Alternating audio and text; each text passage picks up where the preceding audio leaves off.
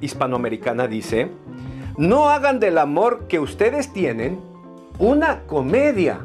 Bárbaro, ¿no les parece? Hablo a aquellas parejas, aquellas parejas que llegan fingiendo años, años y años. Aquellas parejas cuyo amor dicen, ya se murió, ya lo mató él o lo mató ella, ya no queda nada en mí. Hablo a aquellas parejas que sienten que solo están unidas porque hay que estar, por los hijos, por la familia, por la sociedad, por el temor a qué voy a hacer después, dicen ellas. Hablo a aquellas parejas que el vacío hace rato lo llevan dentro y lo llevan cargando como un peso muy pesado. Aquellas que perdieron toda esperanza en que su matrimonio o su relación pueda darse. Ser nosotros leones, dicen, ¿qué va, Noé? Eso se terminó.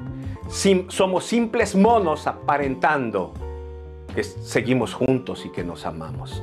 Hablo de esas parejas que definitivamente perdieron toda esperanza y que dicen, todo amor, amor, ha muerto. A ellas les digo, hay esperanza.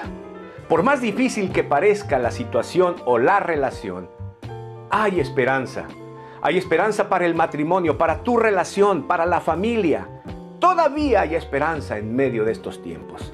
Y esa esperanza radica o es una relación personal con Jesucristo, el Hijo de Dios.